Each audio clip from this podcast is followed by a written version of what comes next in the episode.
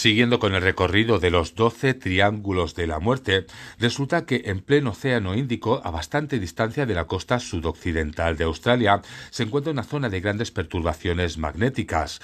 72 grados más al este, casi sobre Nueva Zelanda, hay otra.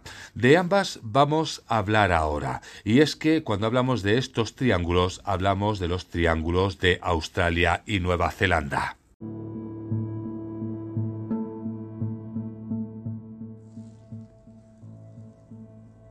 Cuando hablamos de casos de avistamientos ovni, tanto en Australia como en Nueva Zelanda, y si sobre todo nos vamos a casos antiguos, para eso tendríamos que acudir a Charles Ford, que es cantera pues casi inagotable de esta clase de hechos insólitos. Pues hablando de todos estos casos que se recopilaron, nos tendríamos que ir, por ejemplo, al del 11 de junio del año 1881 a las 4 de la madrugada, donde el buque La Vacante se hallaba navegando entre Melbourne y Sydney, en Australia. Bien, pues dos testigos vieron un objeto que parecía un barco completamente iluminado. Se trataba de dos testigos de excepción. Eran los dos hijos del príncipe de Gales. Uno de ellos era entonces el futuro futuro rey de Inglaterra. Este sería uno de los casos que más podría llegar a llamar la atención, aunque realmente hay muchos, no todos serían ufológicos. Por ejemplo, el caso del 24 de febrero de 1885, donde en un punto situado entre Yokohama y Victoria en Australia, el capitán del bergatín Innerwich fue despertado por un segundo, que había visto algo insólito en el cielo. Según se explica, el capitán subió a la cubierta y vio que el cielo parecía encendido. Al instante siguiente, una gran masa apareció pues, sobre el barco, cegando completamente a los espectadores. La masa ardiendo se precipitó al mar. Su tamaño debía ser bastante considerable, o al menos eso es lo que se explica, porque el agua se levantó y arrojó contra el barco en una forma de ola gigantesca, produciendo un bramido ensordecedor. Según la explicación que dio el capitán del barco, el espanto que les produjo aquel espectáculo no podía describirse con palabras. Pero esto que os estoy explicando no es el único caso que se ha dado y que es bastante parecido. En los archivos de la RICAP figuran algunos que abarcan desde principios del año 1900 hasta el año 1967 y que se refieren a supuestos aterrizajes o amenizajes, porque estaríamos hablando de aterrizajes en zonas de mar, de ríos, de lagos, de riachuelos o incluso podríamos llegar a hablar de embalses. Si nos vamos al diario de Andrew Bloxham, publicado en el año 1925, resulta que este contiene el relato de un extraño objeto que surgió del mar un siglo antes. Alrededor de las tres y media de la madrugada del 12 de agosto del año 1825, el oficial que hacía la media guardia en el puente se quedó asombrado al ver que todo se iluminaba de pronto a su alrededor. Volviendo él y sus compañeros la mirada hacia el este, pudieron contemplar un gran cuerpo redondo y luminoso que surgía de las aguas para elevarse unos 7 grados hasta las nubes, para caer luego y desaparecer de la vista, efectuando después esta misma maniobra por segunda vez.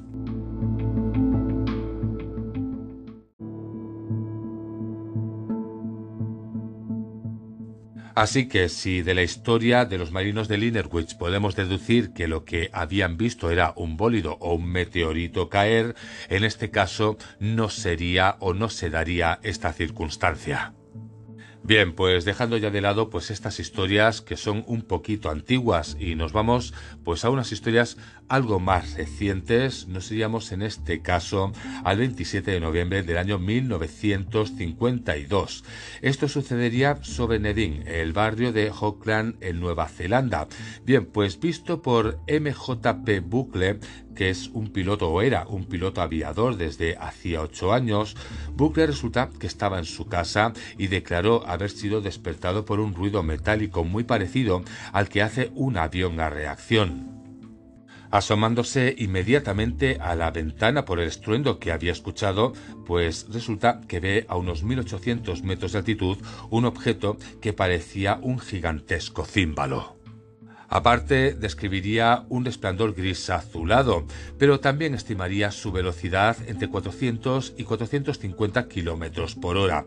Bien, pues resulta que durante los tres últimos meses del año 1952 se observarían bastantes cigarros y platillos volantes, todos estos de forma bastante lenta y que también producían el mismo ruido que un reactor fueron vistos asimismo sobre Australia. Bien, pues tanto estos casos que a primeros de noviembre varios ciudadanos neozelandeses, entre ellos astrónomos técnicos y pilotos, formarían una sociedad, la NZFSRS. Siguiendo con el recorrido, el 14 de julio del año 1959, unos cazadores que se hallaban en la isla del Príncipe de Gales comunicaron haber presenciado el aterrizaje de un objeto rojo. Otros cazadores vieron un objeto similar en el refugio de Carumba.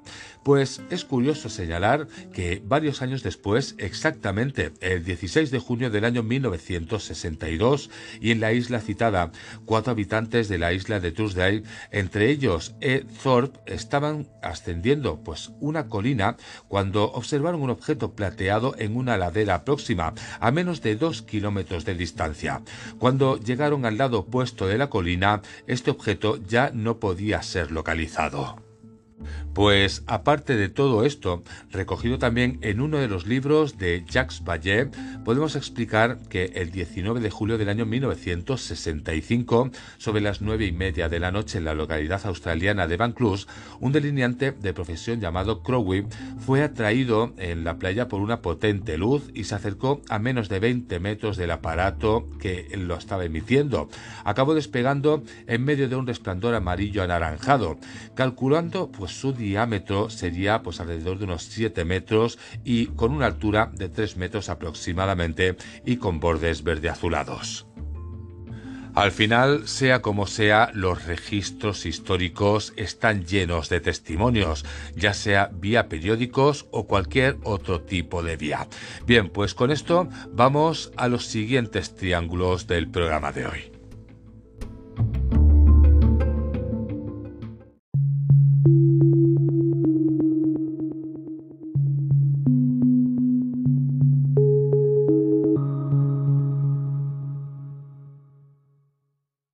Para finalizar nuestro recorrido sobre los 12 triángulos de la muerte, vamos a hablar de África del Sur, del Pacífico Norte y del Pacífico Sur.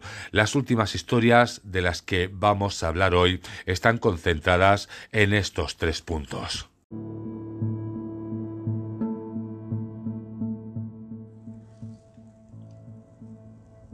Solo nos quedaría revisar pues estos tres últimos lugares, estos tres últimos puntos en los que, bueno, pues hay que revisar que son grandes zonas de perturbaciones magnéticas inexplicables. ¿Cuáles serían estas tres zonas de las que os estoy hablando? Pues una sería la que se halla situada frente a la extremidad sureste del continente africano y las dos zonas de aberraciones magnéticas ubicadas respectivamente en las inmensidades líquidas del Océano Pacífico Norte y el Océano Pacífico Sur especialmente en esta última, en la del Océano del Pacífico Sur, resulta que se halla bastante lejos de cualquier línea de navegación regular. Apenas con todo esto nada sabemos de ese lugar. Lo único que sí que podemos encontrar algo más conocido sobre esta zona sería yendo un poquito más hacia el norte. Tendríamos que irnos a la conocida isla de Pascua.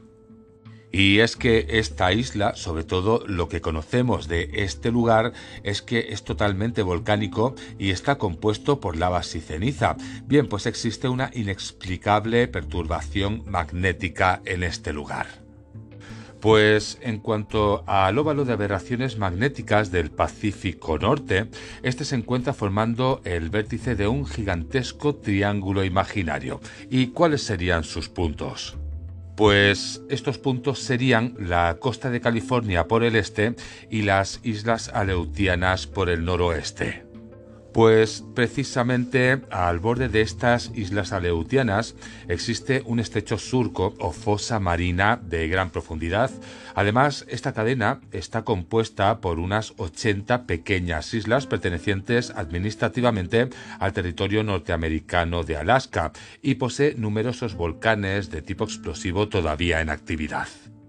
Así que nos encontraríamos nuevamente en presencia de una zona de fractura que presenta fenómenos de vulcanismo y grandes fosas marinas, como ocurre también en el Mar del Diablo extremo oriental. Al final, pues esto es una zona de islas de 1700 kilómetros de longitud que está arqueada pues de una forma bastante armoniosa. De esta zona, uno de los archivos más importantes que podríamos encontrar corresponde a marzo del año 1945, donde 14 marineros pertenecientes a la dotación del transporte de ataque de Larov de la US Navy vieron surgir del mar una esfera oscura que, después de seguir una trayectoria curva y dar una vuelta alrededor del barco, se alejó volando. Esta historia que os explico sería una noticia que fue recogida por la NICAP en su excelente compilación de UFOs Evidence realizada por Richard Hall.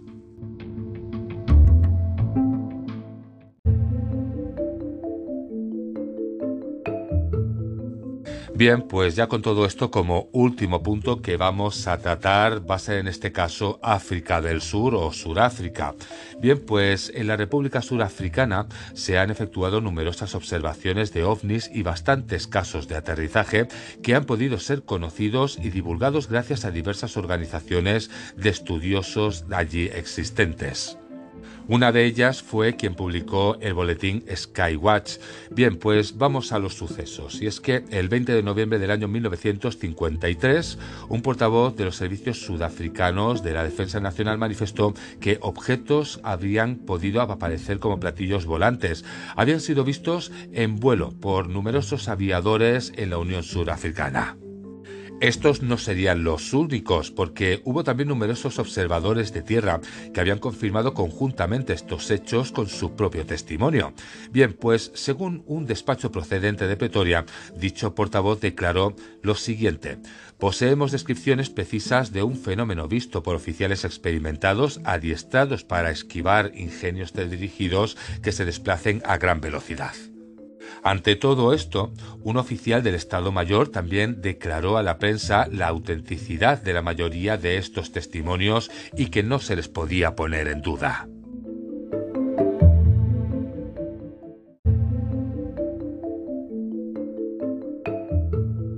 También podríamos saber que con posterioridad a estas declaraciones acabaron produciéndose pues rumores o pequeñas fugas entre los medios bien informados de la Unión Sudafricana.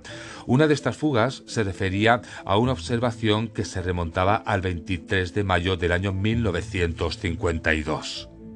Justamente ese día, el 23 de mayo de 1952, las autoridades militares señalaron por seis veces consecutivas el paso sobre la península de El Cabo de un objeto misterioso que volaba a 2.045 kilómetros por hora a una altitud que oscilaba entre 1.500 y 4.000 metros.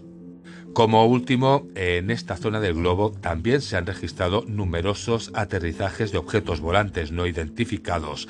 Al menos eso es lo que se explica. Así que nos vamos a ir al último testimonio. Y este sería el 15 de septiembre del año 1965.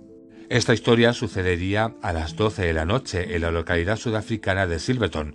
Hablamos de dos policías llamados John Lukin y Cos de Klerk. Se hallaban de patrulla en la carretera de Pretoria dirección a Broncospruit cuando los faros de su coche iluminaron un disco cobrizo y de 10 metros de diámetro posado en la carretera.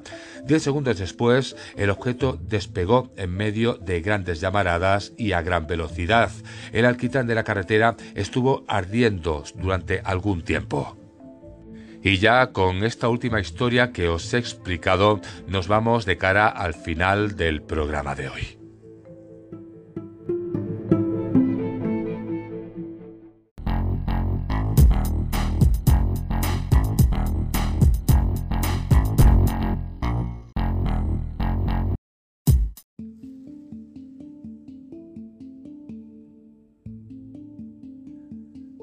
Llegamos al trayecto final del programa de hoy en el que hemos seguido hablando de los 12 triángulos de la muerte, aunque hoy ya es el último episodio de estos triángulos. A partir del próximo programa pues ya cambiamos la temática, seguimos hablando de historias de ovnis, haciendo repasos, pero ya los triángulos se acaban aquí, es decir, hoy es el último programa. Bien, pues con todo esto no tengo mucho más que decir, espero que os haya gustado, que os haya resultado interesante pues todos estos programas que hemos estado dando a lo largo de la quinta temporada de estos 12 triángulos de la muerte y ahora sí, con todo esto solamente daros las gracias por haber estado un día más ahí escuchando el programa hasta el final. Pues ahora sí, os deseo que acabéis de pasar un buen fin de semana y nos vemos en unos días. Hasta entonces, que paséis una muy buena semana.